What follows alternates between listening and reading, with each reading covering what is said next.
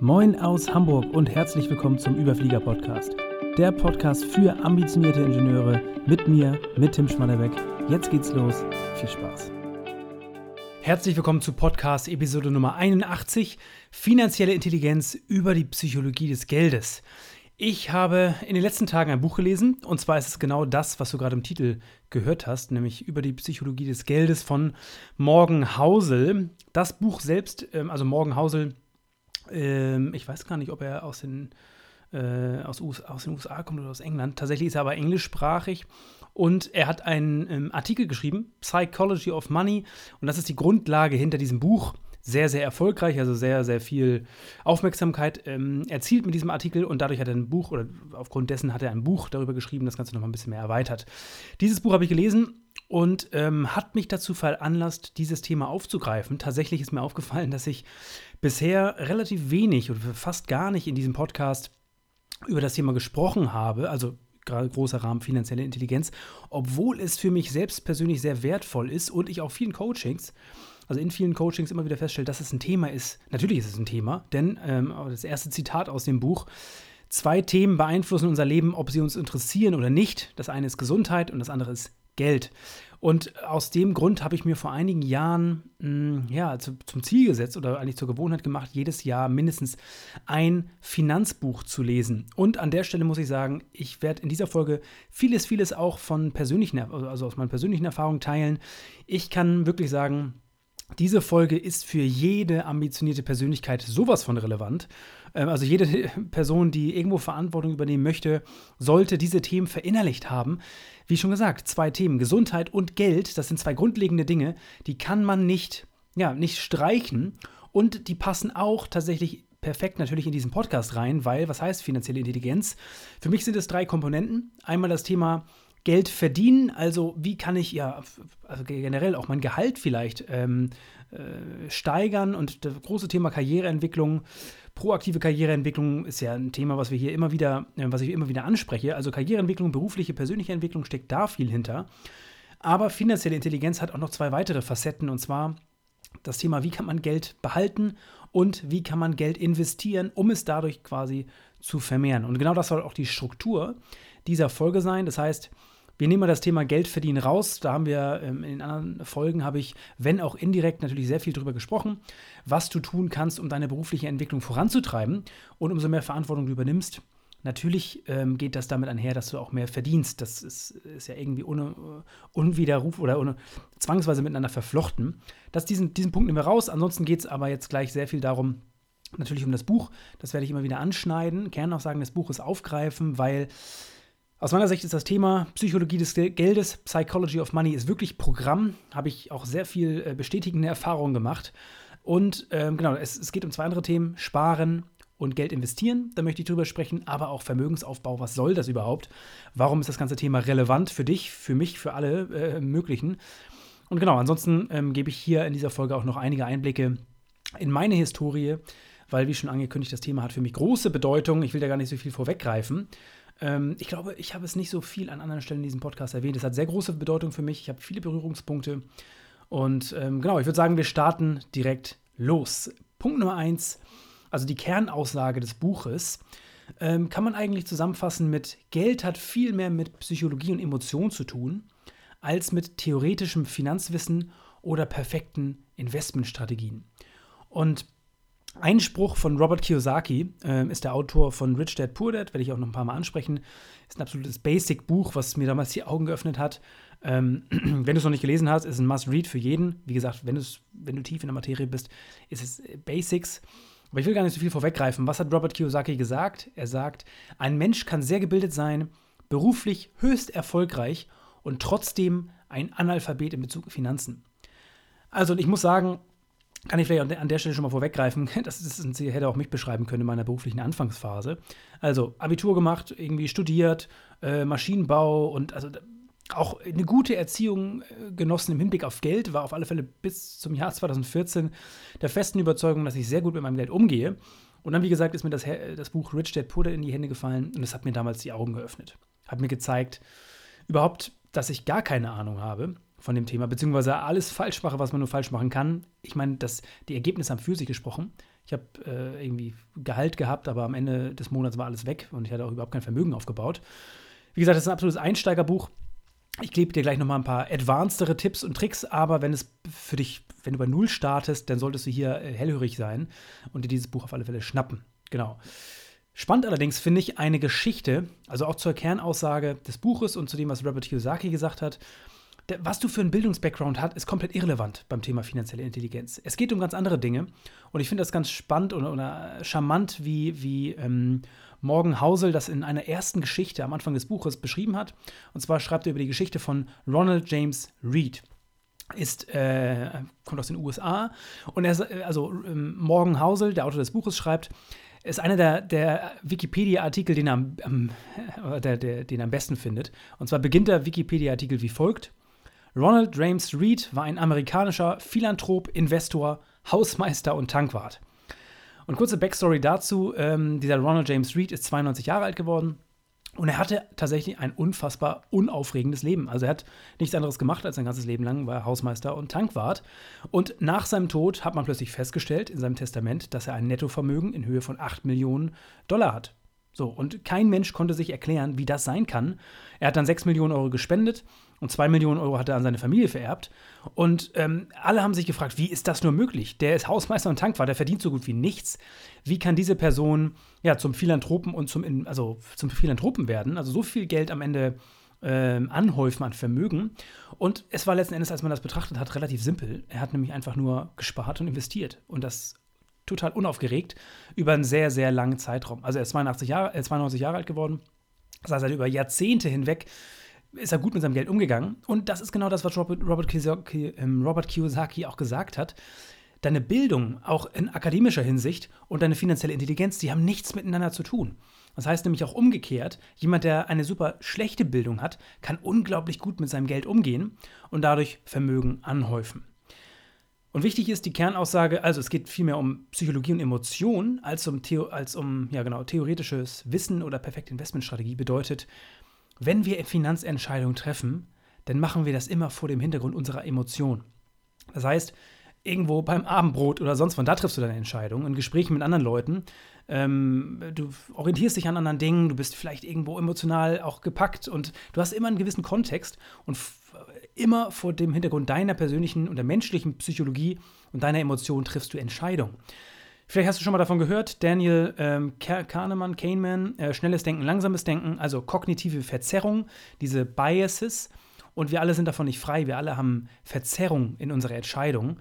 Mm, und darum geht es in diesem Buch, besser zu verstehen, wie Menschen im Umgang mit Geld ähm, Entscheidungen treffen und handeln und dass es nicht um irgendwelche sachlichen Themen geht, sondern um emotionale Themen. Ne? Der, der, Mensch denkt nicht äh, logisch, er denkt psychologisch. Und das ist wirklich, das Buch ist da Programm. Es geht darum, das besser zu verstehen und besser zu handeln. Und das finde ich deswegen enorm spannend, dieses Buch. Und das ist letzten Endes das, was mich auch die letzten Jahre bewegt hat. Deswegen, ich habe das Gefühl, Morgen Hausel bringt vieles auf den Punkt, was mir die letzten Jahre auch durch den Kopf ging, was ich in anderen Quellen natürlich schon irgendwo gelesen habe. Aber ich möchte gern anfangen ähm, wirklich, wenn wir das Thema finanzielle Intelligenz aufrollen wollen, dann ist die erste Frage überhaupt, äh, die erste Frage generell, warum überhaupt? Warum Vermögensaufbau? Und klar, Thema, äh, ich sag mal, vielleicht hast du schon mal gehört, finanzielle Unabhängigkeit, finanzielle, ähm, genau, finanzielle Unabhängigkeit, glaube ich, das ist so das große Wording, finanzielle Freiheit, genau. Mm, da muss man aufpassen, weil das ist auch, sind oftmals, äh, ich, will nicht sagen, ist ein bisschen verbrannt, aber diese Begrifflichkeiten, da steckt auch viel heiße Luft teilweise hinter und keine wirklich fundierten ähm, Konzepte, sondern äh, dieses, hier wirst du schnell reich und da muss man auf alle Fälle aufpassen. Ähm, und es ist auch wirklich so, in seinem Buch ähm, schreibt Morgenhausel, viele Leute wollen, ähm, wollen gern Millionär sein, aber sie wollen nicht Millionär sein, um eben Vermögen aufgebaut zu haben, sondern sie wollen Millionär sein, um eine Million auszugeben. Das heißt, es geht ihnen gar nicht irgendwie um Vermögensaufbau, wenn sie sagen, ich will gerne Millionär sein, sondern um darum, Millionen auszugeben. Es geht um Konsum. Und ähm, wichtig zu verstehen, wenn du das machst, bist du natürlich danach kein Millionär mehr. Also es geht nicht nur ums Reichwerden, sondern auch, wie du reich bleibst. Und eine der wichtigsten Kernaussagen ganz am Anfang ist, ähm, was Morgan Housel sagt, Vermögen ist das, was man nicht sieht. Man sieht nicht, ob jemand vermögend ist oder nicht. Was man sieht, ist Konsum. Wenn jemand ein tolles Auto fährt, ein großes Haus hat, dann weißt du nur, er hat viel Geld ausgegeben. Du weißt aber nicht, was er an Vermögen hat. Wie gesagt, jemand möchte Millionär werden, in der Regel, weil er Millionen ausgeben möchte. Danach hat er aber kein Vermögen mehr. Also ist er auch nicht vermögend. Und ähm, das Wichtige hier an der Stelle zu verstehen, der höchste Grund von Vermögensaufbau ist Unabhängigkeit. Ähm, und das ist das, was er beschreibt. Er, er, redet von der Dividende von Vermögen. Also, der, der, wenn du fragst, warum sollte ich Vermögensaufbau machen, dann ist meine Antwort darauf, um die Kontrolle über deine eigene Zeit zu gewinnen, um unabhängig zu werden. Ähm, das, ist, das ist das, was hinter finanzieller Freiheit, finanzieller Unabhängigkeit steckt. Das heißt, Selbstbestimmung ist ein universaler, Glücks, universaler Glücksbringer. Ähm, Konsum und Co. nicht, wenn du selbst über deine, deine Zeit und deine Aktivitäten bestimmen kannst, ist es definitiv ein Glücksbringer. Und das ist wichtig auch. Fremdbestimmt etwas zu tun, das man liebt, kann sich genauso anfühlen als manche, ähm, als, genau, als mache man etwas, das man hasst.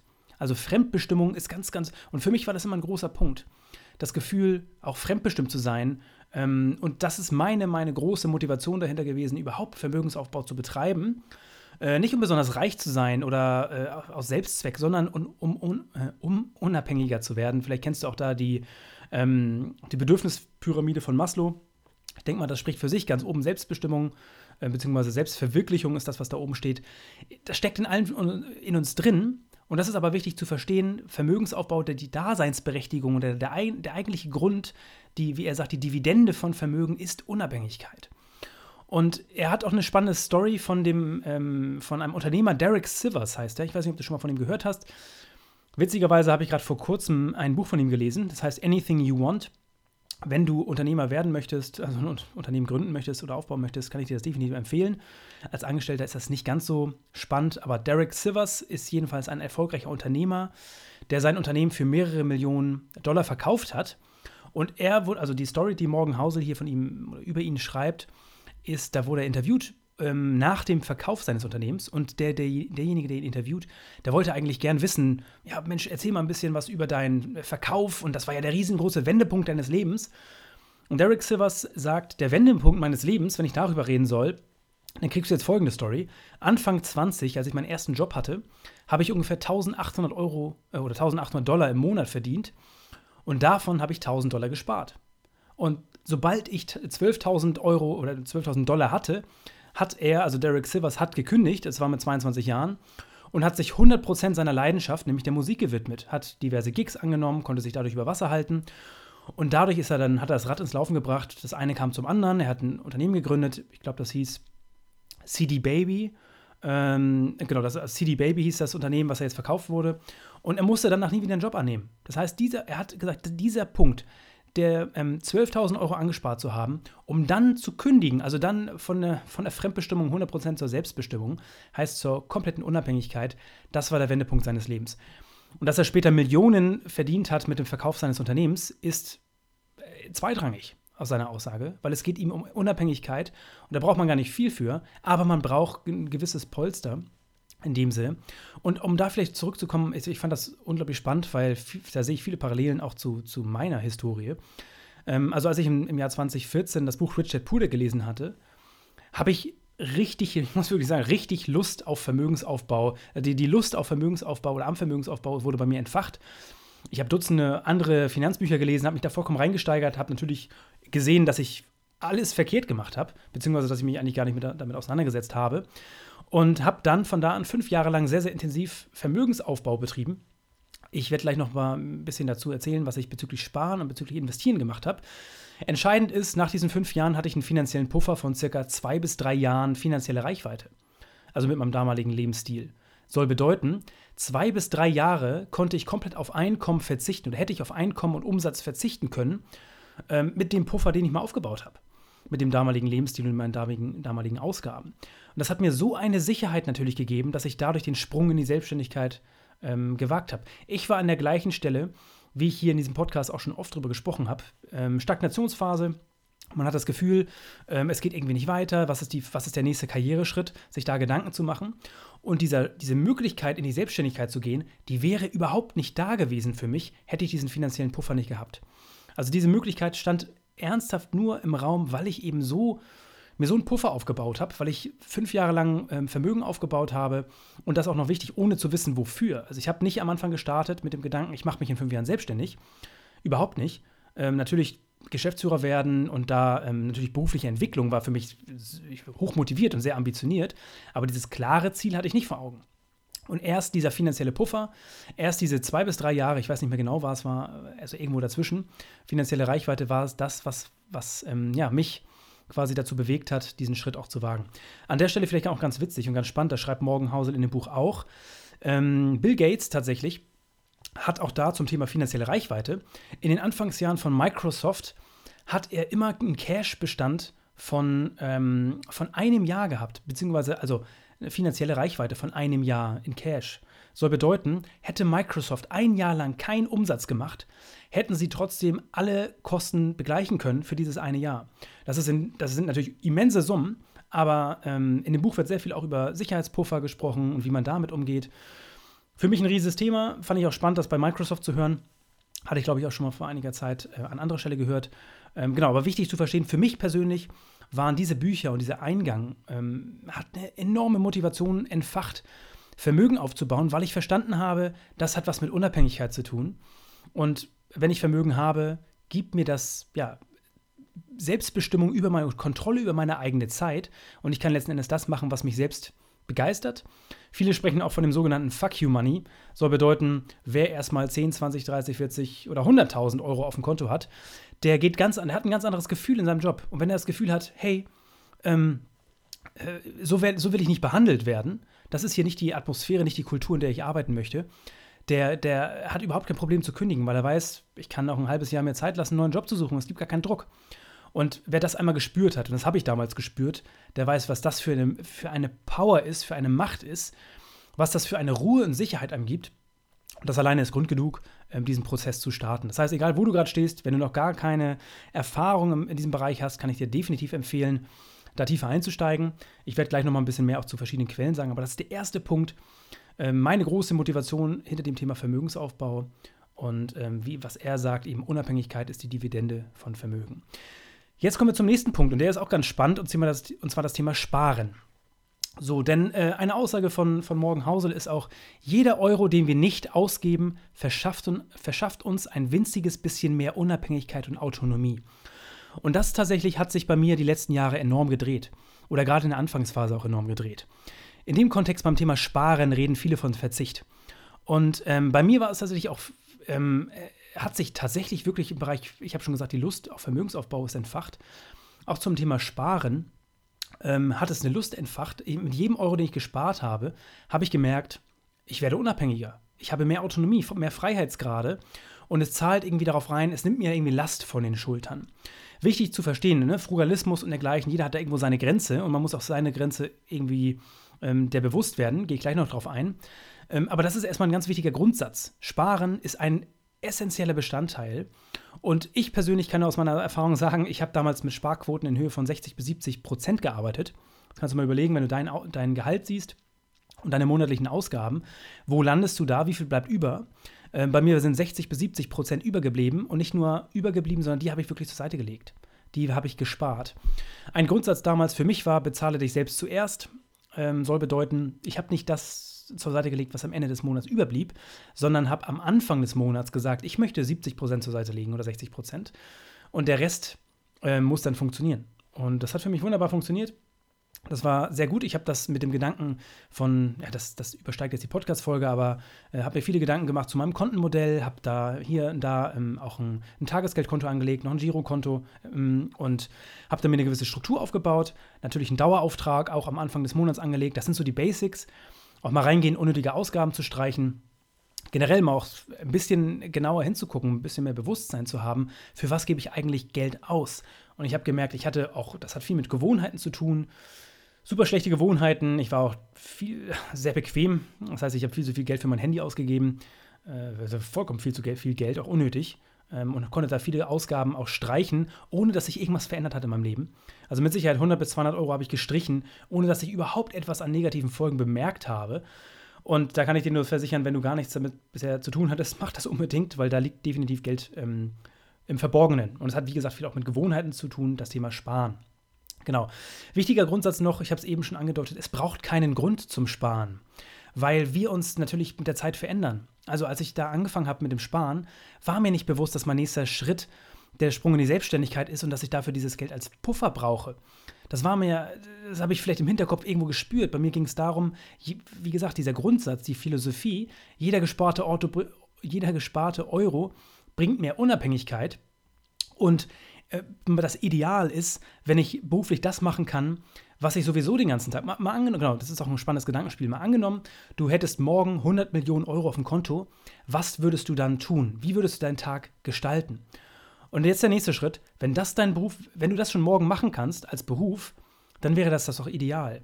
Also viele Leute arbeiten auf die Rente hin und sagen, dann bin ich frei, dann, dann bin ich irgendwie, kann ich das machen, was ich will. Warum nicht morgen? Und der Schlüssel und der Weg dahin war für mich immer das Thema Unabhängigkeit, das Thema Vermögen, weil das bereitet mir ähm, den Weg dahin, das, das kann mir viel ermöglichen. Und genau, deswegen diese Freude am Vermögensaufbau, die Freude und Lust ähm, äh, nach Unabhängigkeit, ähm, danach äh, die Leidenschaft zum Beruf zu machen, das ist das, was mich sowas von motiviert hat zu sparen. Und äh, mein Vorteil natürlich damals, ich hatte den studentischen Lebensstil, gerade nach dem Berufseinstieg, habe den studentischen Lebensstil beibehalten, habe auch da vehement darauf geachtet, nicht unnötig irgendwie in, in neue Muster zu verfallen, mich neuen Gewohnheiten ähm, und den Lebensstil abzuleveln, mehrere Male, weil das ist natürlich das, äh, was dann auch ähm, schwierig macht, die Sparquote so hoch zu halten. Ähm, auch da, es geht nicht darum, das auf Dauer zu machen. Es geht nicht um Verzicht, sondern auch damals habe ich mich viel mit dem Thema Minimalismus auseinandergesetzt. Ähm, habe gemerkt, dass das Thema von vielen Leuten sehr, sehr missverstanden wird. Weil Minimalismus heißt nicht, auf Dinge zu verzichten oder wirklich so, so mit so wenig auszukommen wie möglich. Es heißt, sich genauestens zu überlegen, was ist eigentlich wertvoll für mich. Und in meinem Fall auch jetzt, wenn es für mich das MacBook ist, weil ich damit den ganzen Tag arbeite, dann gebe ich gerne viel Geld dafür aus. Ich habe auch ein Fahrrad, was, was definitiv teuer war. Aber es ist mir das wert. Und das sind Dinge, die, die ähm, für mich mit Minimalismus einhergehen. Die Frage, was ist für dich wertvoll und was ist unnötiger Konsum, der für dich eigentlich gar nicht wertvoll ist. Jeder hat einen Kleiderschrank voll mit Kleidung, die er nie anzieht. Das ist Verschwendung und das ist rausgeschmissenes Geld. Und da ein bisschen bewusster und besser drin werden, das ist für mich hinter der Philosophie des Minimalismus. Darin bin ich definitiv besser geworden in diesen ersten fünf Jahren. Ähm, und deswegen ist es eine unfassbar wichtige Komponente, da ein Auge drauf zu haben, weil gerade am Anfang ist diese hohe Sparquote ein Treiber für den Vermögensaufbau. Und da kommen wir zum nächsten Punkt, nämlich das Thema Investieren. Und am Anfang würde ich definitiv sagen, die Sparquote, eine konstante hohe Sparquote ist essentiell für den Vermögensaufbau. Und die Rendite, ja, ähm, sicher wichtig, gerade auch langfristig. Aber, und das schreibt er auch in seinem Buch, ähm, Zeit ist viel, viel wichtiger als eine hohe Rendite. Also wer als Investor besser abschneiden möchte, verlängert am besten seinen Zeithorizont. Und zum Investieren als, als solches kann ich nur sagen, als ich mich ein bisschen da eingelesen habe, ich habe verschiedene Bücher gelesen, Thema Value Investing, gibt super spannende Bücher. Ähm, natürlich kommt man von Warren Buffett, äh, Charlie Munger zum Thema, wie gesagt, Value Investing und äh, Benjamin Graham und, und, allen möglichen, wie sie heißen, ähm, intelligent, ähm, intelligent investieren. Da gibt es ganz viele verschiedene Bücher ähm, in dem Kosmos. Gehe ich gleich nochmal drauf ein, was, was es da für Quellen gibt. Ähm, genau, äh, was ich gemerkt habe, das Thema wird unnötig kompliziert gemacht. Also jeder hat das Gefühl, oder viele auch, auch ähm, im, im, familiären Umkreis, gerade in Deutschland vertreten, dass Aktien, Börse wird als sehr kompliziert angenommen von vielen. Also ganz wenige, die, die überhaupt nur, ich sage mal, der klassische, der, ich würde sagen, der Durchschnitt der Gesellschaft investiert eigentlich nicht, sondern hat das einzige Thema zum Thema Vermögensaufbau ist vielleicht das Eigenheim.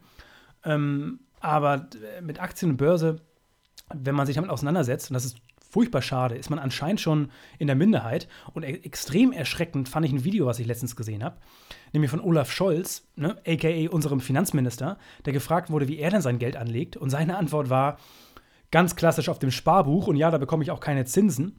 Und da war ich tatsächlich super erschrocken, weil für mich hat an der Stelle auch, das habe ich sogar schon mal empfohlen, ähm, ein Video von Ray Dalio, könnt ihr bei YouTube schauen, wie die Wirtschaftsmaschine funktioniert um einfach die Basis zu verstehen, wie Wirtschaft funktioniert, auch da Wirtschaftszyklen, langfristiger Horizont, ähm, was es damit alles zu tun hat. Und ich fand es sehr erschreckend, weil für mich hat Investieren, es hat, ist, ja, also als Investor ist man ähm, ein Unternehmer, also ist man Unternehmenseigner.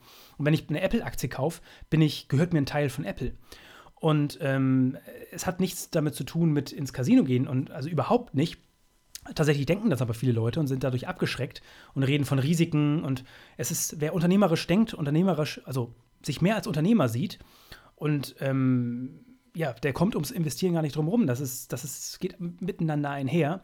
Als Investor ist man quasi Unternehmer. Und sich da zu sehen, ähm, ja, ist essentiell. Wie gesagt, habe mich total erschrocken, dass das seine Antwort ist und gibt anscheinend so ein bisschen den Querschnitt der Gesellschaft wieder, äh, was ich total schade finde. Und es kann tatsächlich sein, wie eben gerade schon angekündigt, weil das Thema sehr, sehr kompliziert gemacht wird. Und ähm, wichtig, genau, also es übersteigt auch diese Podcast-Folge, wenn ich da jetzt mehr ins Detail gehe. Da gibt es andere Quellen, die deutlich besser sind. Aber einige wichtige Punkte auch aus dem Buch von Morgan Housel hier über die Psychologie des Geldes vielleicht noch.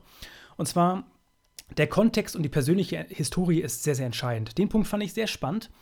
Denn er sagt, je nachdem, wann du geboren wurdest, das entscheidet darüber, wie du über das Investieren denkst. Weil gerade in der Phase irgendwie von 20 Jahren bis 35, in diesem Lebensabschnitt, ist es extrem wichtig, wie der Kontext, also wie, wie die Wirtschaft da gerade funktioniert. Wir leben jetzt gerade, seit 2008 erleben wir einen Bullenmarkt, also steigende, ähm, steigende Aktienmärkte. Und dieser Bullenmarkt sorgt dafür, dass Leute optimistischer werden im Hinblick auf Aktieninvestitionen. Wenn man in einer Finanzkrise groß wird, dann ist man in der Regel pessimistischer.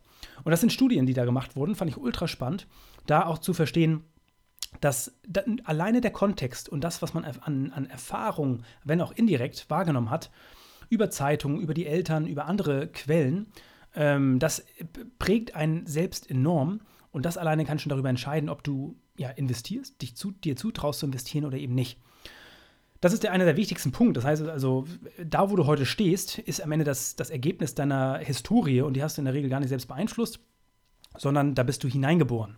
Genau das gleiche mit, wie deine Familienhistorie ist. Also auch da, im finanziellen Umkreis bei mir war das Thema Aktien nie ein Begriff und von daher äh, war das für mich auch nie ein Begriff, ähm, da zu investieren. Ich habe tatsächlich mich noch nie mit dem Thema Investieren befasst oder vor dem Jahr 2014 hatte ich mich nie mit dem Thema Investieren befasst. Ich hatte das als sehr kompliziert abgestempelt und war für mich irgendwie ja gar nicht auf dem Radar. Total schade. Und nächster Punkt in dem Bereich investieren, ganz wichtig, es gibt nicht den einen Weg. Kann ich noch betonen, es gibt nicht den einen Weg. Das heißt, jede Empfehlung, die du hörst, jede äh, ja, Empfehlung, die du liest, was du irgendwo wahrnimmst, das ist immer vor dem Kontext deiner individuellen Situation zu betrachten. Was hast du für Ziele? Was sind deine jetzigen, also kurzfristige, langfristige Ziele? Wo willst du eigentlich hin? Was ist dir wichtig? Und wie, was hast du für eine Persönlichkeit? Wenn du, also was, da sagt Morgan Hausel auch, fand ich einen sehr spannenden Punkt und das ist tatsächlich super, super berechtigt, dass man auch da nicht nur invest also sein, seine Investmentstrategie nicht nur auf irgendwelche Renditeoptimierung auslegen sollte, sondern ganz einfach ausgedrückt ähm, darauf, wann du gut schlafen kannst. Und wenn du das Problem hast, ähm, hohe Anteile deines, deines Vermögens oder deines, deines Geldbestandes in Aktien zu investieren, weil du dann nicht mehr schlafen kannst, dann solltest du das nicht tun. Dann kann das noch so rational sein, die Begründung und dass du dadurch tolle Rendite bekommst. Wenn es dich nachts nicht schlafen lässt, dann ist es definitiv nicht dein Weg. Und deswegen ist es ganz wichtig, wenn du irgendwo Empfehlungen hörst, betrachte deine individuelle Situation. Und wichtig zu verstehen, jeder Mensch hat seine individuelle Situation.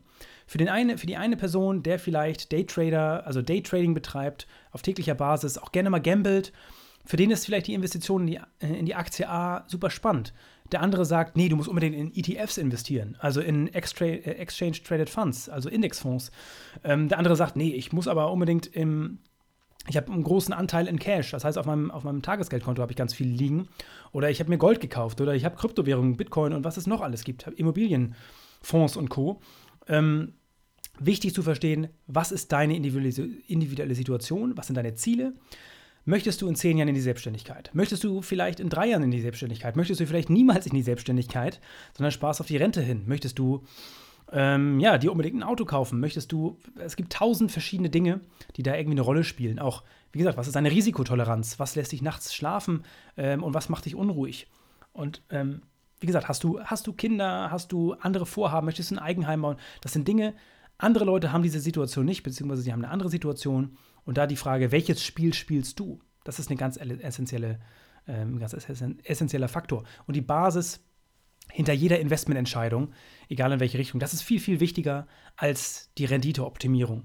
Und ich habe es eben schon gesagt, Zeit ist wichtiger als Rendite, ist ein weitiger, weiterer, eine weitere Aussage von, von Morgan Housel in dem Buch. Beim Investieren wird immer wieder, gerade beim Value Investing, ähm, viel über auch natürlich Warren Buffett, da kommt man nicht vorbei, einer der reichsten Menschen der Welt, ähm, wird man nicht über, kommt man nicht an ihm vorbei. Berkshire Hathaway, ähm, super spannendes Unternehmen, auch spannende Persönlichkeit. Ich bin ja auch ein Riesenfan von Charlie Munger, seinem Partner. Habe ich auch bereits einige Folgen zu gemacht, immer wieder genannt. Und ähm, auch er sagt, statistisch gesehen ist Warren Buffett lange nicht der beste Investor, den es bisher gab hier auf der Welt. Überhaupt nicht, nicht ansatzweise. Trotzdem ist er der Vermögendste oder einer der Vermögendsten. Woran liegt das? Das liegt nicht an der hohen Rendite, die er jetzt ständig erzielt, sondern an der Konstanz über einen längeren Zeitraum. Das heißt, Warren Buffett hat mit knapp zehn Jahren angefangen zu investieren und ist mittlerweile äh, über 90. Das heißt, seit knapp acht Jahrzehnten, äh, knapp irgendwie acht, über acht, äh, 80 Jahren hat er investiert, konstant investiert. Und das ist der wichtigste Erfolgsfaktor. Das ist das, was exponentielles Wachstum auslöst. Übrigens ein Faktor, den er auch darin beschreibt den ich auch schon mal beschrieben habe hier in der Folge Zinseszins der persönlichen Entwicklung, dass man exponentielles Wachstum nicht greifen kann und ähm, dass man diesen Faktor komplett unterschätzt und das ist genau in diesem Punkt verankert. Alle optimieren immer auf hohe Rendite. Dabei ist die Rendite, ähm, ich, äh, hat nicht die, zum Vermögensaufbau ist es gar nicht so relevant. Es geht um den Zeithorizont und es geht um Konstanz. Du kannst auch gerne mal Fehlentscheidungen treffen bei deiner, bei deiner Investitionsentscheidung. Und er spricht auch über viele Fehlentscheidungen, die Warren Buffett gemacht hat. Und trotzdem ist er sehr, sehr reich geworden, beziehungsweise sehr vermögend. Und übrigens auch da ein ganz wichtiger Punkt, wenn es um Vorbilder geht. Äh, ein sehr spannender Punkt, den Morgen Hausel anspricht, ist das Thema Extrembeispiele und die Rolle von Glück und Pech beim Investieren. Und auch da, Warren Buffett ist in keinem Fall ein gutes Vorbild, weil er definitiv auch ist ein Extrembeispiel und in der Regel haben Extrembeispiele ähm, Glückskomponenten mit drin, weil es geht nicht immer nur um Leistung. Es ist immer Leistung plus Glück. Und da rauszufiltern, was war jetzt wirklich seine Leistung und was waren glückliche Zufälle, ist unheimlich schwer. Deswegen sind Extrembeispiele sehr, sehr, also mit, mit hoher Vorsicht zu genießen oder zu betrachten. Vielleicht nur kurz zu meiner Story. Ähm, ich habe ja gesagt, 2014 habe ich angefangen, mich mit dieser Materie zu beschäftigen. Was habe ich gemacht? Ich habe tatsächlich, wie gesagt, erstmal aufgeräumt, äh, meine Sparquote hochgedreht, hochgedreht habe ich eben von erzählt. Und dann habe ich tatsächlich, ähm, ja, mir Bücher, äh, habe ich Bücher inhaliert. Ähm, auch ich habe die klassischen YouTube-Channel, die man kennt, äh, Finanzfluss und Co. Ähm, inhaliert, äh, bin da vollkommen eingestiegen. Dann den Klassiker Gerd Kommer, ähm, souveränes Investieren ähm, in ETFs und Indexfonds heißt das Buch, glaube ich. Sein klassisches Weltportfolio habe ich versucht umzusetzen, also mit ETFs, recht simpel. Habe mich auch inspirieren lassen von Leuten wie Ray Dalio. Bei ihm, er redet vom All-Weather-Portfolio. Ähm, genau, war aber sehr aktienlastig, beziehungsweise Aktien-ETFs-lastig. War da sehr optimistisch. Ähm, ist auch, wie gesagt, mein persönliches Empfinden gewesen und äh, mein persönliches, äh, meine Risikotoleranz, weil ich bereit war, langfristig zu investieren und bereit war, ähm, wenig Cash-Bestand quasi zu haben. Und ähm, genau, das war so der Hinter Hintergrund da. Mir ging es nie darum, die maximale Rendite rauszuholen. Natürlich war das auch ein Thema, aber ich hatte von vornherein den, den Hut des Value Investings, äh, habe mich da viel mehr auch als, als Unternehmer betrachtet und habe es, wie gesagt, sehr simpel gehalten, dieses ganze Thema Vermögensaufbau. Und habe natürlich von sehr steigenden Märkten, also den, den Bullenmarkt, da profitiert, weil das die ganze Phase ähm, nach der Finanzkrise von 2008, 2009 war. Also das ist so ein bisschen mein Background. Ich habe sehr, sehr lange und viel geliebäugelt, auch natürlich mit Einzelinvestitionen, ähm, daran zu gehen. Heute bin ich auch der festen Überzeugung, es gibt ja sehr, sehr viele, die dann eine ganz harte Meinung und Philosophie haben. Es müsse eben ja alles in ETFs oder nein, äh, ich will den, den äh, Markt schlagen und mache deswegen Einzelwerte, investiere da. Ich bin da sehr locker. Ähm, ich bin da eher bei Morgen Hausel, der sagt, was ist deine persönliche Philosophie, deine persönliche Emotionslage?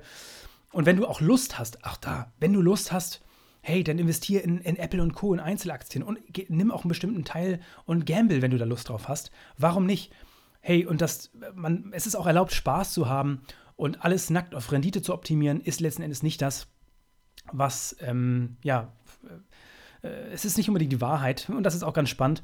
Ähm, wenn man schaut, und da äh, gibt es diverse Interviews drin, die er beschreibt, mit Leuten, die Finanz- und Investmenttheorien entwickelt haben. Und witzigerweise sagen die von sich selbst, ach, wir halten uns selbst nicht dran, sondern natürlich gambeln wir auch mal und natürlich äh, ne, äh, Leute, die, die ETFs predigen, die investieren auch mal in Einzelaktien. Ähm, und das ist da genau das, was gemeint ist mit diesem Buch. Es geht nicht um Formeln, um Daten und mathematische Grundlagen. Es geht um diese psychologische Komponente, das zu verstehen. Und auch da jeder weiß, wer trackt, also das sind die allerwenigsten, die bis aufs Minimalste ihre Investments tracken. Und ich würde auch sagen, wie gesagt, der Mensch ist psychologisch und nicht logisch. Das dürfte man, das darf man nie vergessen. Und deswegen ist es auch nicht zu wild. Ähm, genau, deswegen geht es darum, den eigenen Weg zu finden. Vielleicht ganz spannende Zeit- äh, oder Randinfo an der Stelle noch, bevor wir den Abschluss machen. Mein erstes Projekt ist aus dieser Phase auch entstanden. Sprich, fünf Jahre lang intensiv mit diesem Thema befasst. Und, befasst. und natürlich habe, habe ich auch in der Phase gemerkt, dass mein Umfeld genauso wenig wissend war wie ich damals. Ich habe damals mit meinem Bruder gemeinsam ein kleines Projekt gestartet. Das gibt es tatsächlich immer noch, heißt Fimanto. Ich glaube, da, ich weiß gar nicht, ob ich darüber schon mal gesprochen habe, das kann gut sein. Ähm, Fimanto, quasi Abkürzung für Finanzmanagement Tool.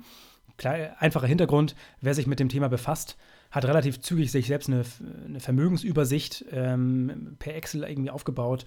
Ist mit der Zeit immer komplizierter geworden. Ich habe ja von finanzieller Reichweite gesprochen. Sowas habe ich mir alles ausgerechnet, ausgerechnet, meine Sparquoten. Und da habe ich mich irgendwann mit meinem Bruder hingesetzt. Er hat einen Background aus äh, ähm, IT-Consulting bzw. Softwareentwicklung und haben wir gesagt, ja Mensch, wir haben beide irgendwie dieses Thema. Ähm, wie kann man da vielleicht ein kleines Produkt aufsetzen? Damals der Gedanke wirklich noch, das auch als Softwareprodukt anzubieten.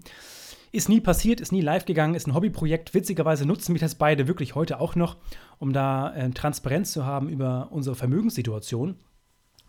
Und auch da kannst du gerne noch schauen, fimanto.de, die Website gibt es tatsächlich immer noch. Da, ähm, das habe ich, hab ich wirklich enorm viel Zeit investiert. Das war damals neben dem Beruf, sogar auch neben meinem äh, nebenberuflichen Master. Ähm, mein, mein großes Projekt, also da findest du Finanzbuchempfehlungen ohne Ende, auch viele Basics. Ähm, habe sogar einen freien Kurs da veröffentlicht, so einen Basic-Kurs, diverse Artikel geschrieben äh, zu verschiedenen Grundlagen da. Ähm, also wenn das Thema äh, persönliche Finanzen bzw. finanzielle Intelligenz für dich irgendwie spannend ist, du am Anfang stehst, ganz wichtig, wenn du am Anfang stehst, dann ist es definitiv relevant für dich. Wenn du fortgeschritten bist, kannst du definitiv auch mal ähm, dir das anschauen, dann vielleicht aber vor einem anderen Hintergrund, nämlich wie kann so ein nebenberufliches Projekt aussehen. Wie gesagt, ich musste meine Masterarbeit schreiben und habe nebenbei dieses Projekt irgendwie noch gemanagt und habe da Stunden um Stunden investiert. Ähm, ich will nicht sagen, dass es nichts gebracht hat, weil es hat mich definitiv nach vorne gebracht. Ich habe nämlich aufgehört, selbst irgendwo nur zu konsumieren und zu lesen, sondern habe äh, Projekte angefangen umzusetzen. Das hat mich dahin geführt, wo ich heute bin. Deswegen kann ich das auch jedem empfehlen, da mal vorbeizuschauen, mal zu gucken, wie sowas aussehen kann, ähm, beziehungsweise wie es bei mir aussah. Also fimanto.de, genauso wie man es spricht, F-I-M-A-N-T-O. Ähm, genau, und ansonsten noch ein paar Gedanken zu dem Buch. Ich habe es eben schon gesagt. Er spricht viel darüber, welche Rolle auch Glück und Pech spielt, warum wir exponentielles Wachstum nicht verstehen können, auch wie wir, wie wir mit unvorhersehbaren Ergebnissen, Ereignissen, sprich Corona-Krise und Co., wie man damit umgeht. Ähm, da gibt es ganz klassische, natürlich menschliche Phänomene und der ganze Aktienmarkt ist durch die Psychologie, Psychologie des Menschen geprägt und wird dadurch geformt, beziehungsweise die Kurse. Von daher ist das ganz spannend. Und natürlich, warum die meisten nicht so, so investieren, wie sie es predigen. Sprich, ich habe es eben schon angesprochen, die Leute, die Finanztheorien aufstellen, Finanzberater, Fondsmanager und Co., die haben meistens, legen sie ihr Geld anders an, als so, wie sie es anderen Leuten empfehlen. Äh, super spannende, spannende Gedanken und Themen. Also ich kann dir dieses Buch definitiv empfehlen. Ansonsten, ich habe davon gesprochen, Ray Dalio, wie die Wirtschaftsmaschine funktioniert, How the Economic Machine Works. Das Video gibt es im Deutschen und im Englischen.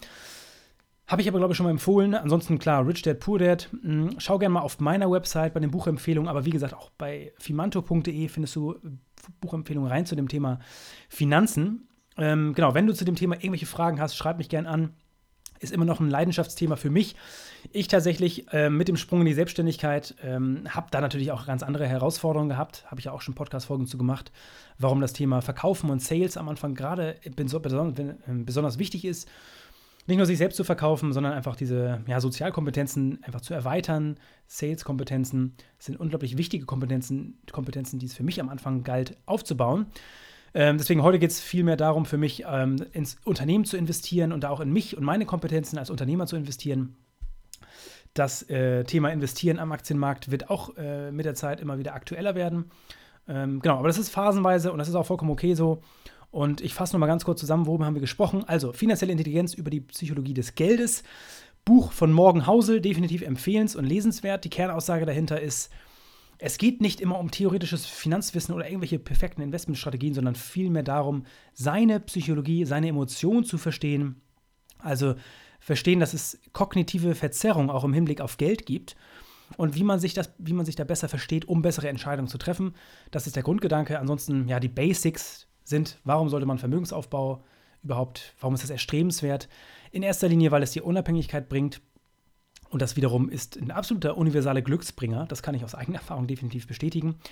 Ähm, Thema Sparen, genau, jeder Euro, den wir nicht ausgeben, ist wieder ein kleiner Schritt Richtung Unabhängigkeit und Autonomie.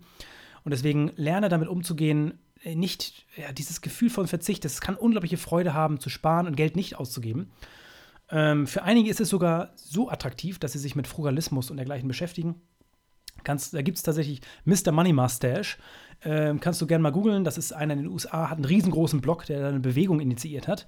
Sehr, sehr spannend rund um das Thema, wie man wirklich auch frugal leben kann, um mit, keine Ahnung, mit 33, 34 schon in Rente zu gehen, quasi und finanziell komplett unabhängig zu sein. Genau, dazu zählt das Thema Sparen, aber natürlich auch das Thema Investieren. Ähm, und auch da, das Thema wird viel zu kompliziert gemacht. Äh, wenn du da neu bist in dem Thema, versuch dich zumindest die Basics dir, äh, lese ein paar Bücher dazu, ähm, schau dir ein paar Videos an, versuch die Basics zu verstehen und wenn ein Einstieg über ETFs ist, ist nie verkehrt. Ähm, aber wie gesagt, auch das ist wichtig zu verstehen. Das ist meine Perspektive, deine Perspektive kann wieder ganz anders aussehen. Ich möchte an der Stelle überhaupt gar keinen Ratschlag geben, gar nichts, sondern einfach nur, mein Ratschlag setzt sich mit dem Thema auseinander. Mm, es gibt nicht den einen Weg. Ich weiß nur, die Komponente der Zeit ist enorm wichtig und mir persönlich hat es enorm viel Möglichkeiten gegeben, Unabhängigkeiten gegeben äh, oder Unabhängigkeit gegeben, Möglichkeit in die Selbstständigkeit zu springen. Ich würde woanders stehen, wenn ich, wenn ich damals nicht auf das Buch Rich Dad Poor Dad gestoßen wäre. Und ähm, von daher bin ich da sehr dankbar und kann das jedem empfehlen, da einzusteigen, weil es kann wirklich den Werdegang massiv beeinflussen. Und da schließt sich der Kreis. Für mich ist das ähm, ja, ein Schlüsselthema gewesen im Bereich der persönlichen Entwicklung, im Bereich der beruflichen Entwicklung. Wie schon gesagt, der Sprung in die Selbstständigkeit ist ein ähm, krasser Wendepunkt meiner beruflichen Entwicklung. Also, das soll es gewesen sein zu dieser Folge. Wie gesagt, ein, ein, Thema, was ich nicht so häufig anspreche, was ich aber sehr, sehr wichtig finde. Wenn du Fragen hast dazu, melde dich gerne bei LinkedIn oder per LinkedIn, per Nachricht bei LinkedIn bei mir so. Ansonsten soll es das gewesen sein für diese Folge. Liebe Grüße aus Hamburg, dein Tim. Freut mich, dass du mit dabei warst. Ich hoffe, du konntest wieder einige Impulse aus dieser Folge für dich mitnehmen. Wenn du glaubst, dass dieser Podcast auch für andere interessant sein kann, dann teile ihn gern mit deinen Freunden Bekannten oder Arbeitskollegen. Mehr zu mir und meiner Arbeit findest du auf LinkedIn oder direkt auf meiner Website schmatterbeck.de. Ansonsten freue ich mich, wenn du wieder vorbeischaust hier an diesem Podcast. Bis zum nächsten Mal. Liebe Grüße, dein Tim.